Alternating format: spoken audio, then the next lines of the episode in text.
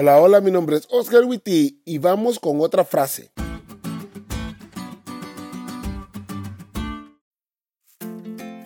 Todos hemos escuchado la expresión le salió el tiro por la culata.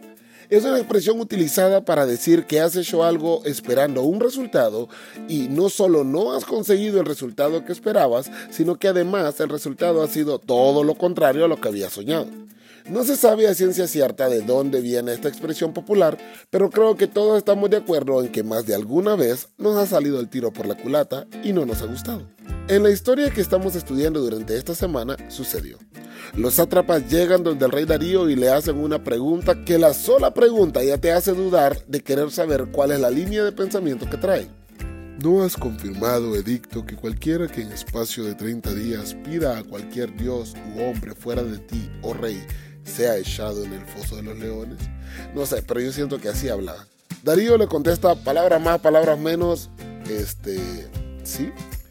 Ah, pues, Daniel, el esclavo judío ese no te respeta a ti, oh rey, ni acata el edicto que confirmaste, sino que tres veces al día hace tus peticiones. Y allí el rey se dio cuenta que cayó en una trampa.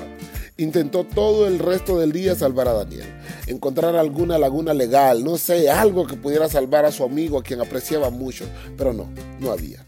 Eso sin contar dos cosas. Número uno, la ley de Media y Persia no se podía derogar.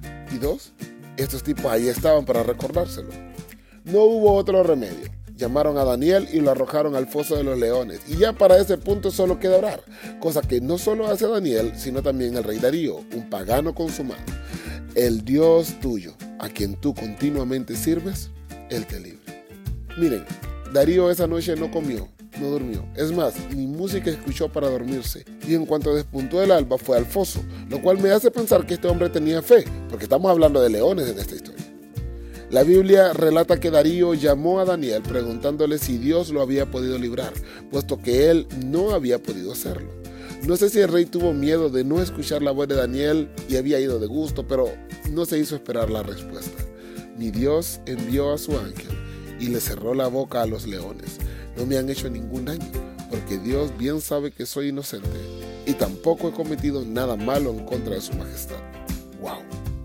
La señora White dice, Dios no impidió a los enemigos de Daniel que lo echasen en el foso de los leones. Permitió que hasta allí cumpliesen su propósito los ángeles malos y los hombres impíos, pero lo hizo para recalcar tanto más la liberación de su siervo y para que la derrota de los enemigos de la verdad y de la justicia fuese más completa. Mira, debemos reconocer que el plan de los sátrapas era genial, muy bien trazado y todo, pero ten en cuenta que todo plan que está en contra del plan de Dios va a salir por la culata.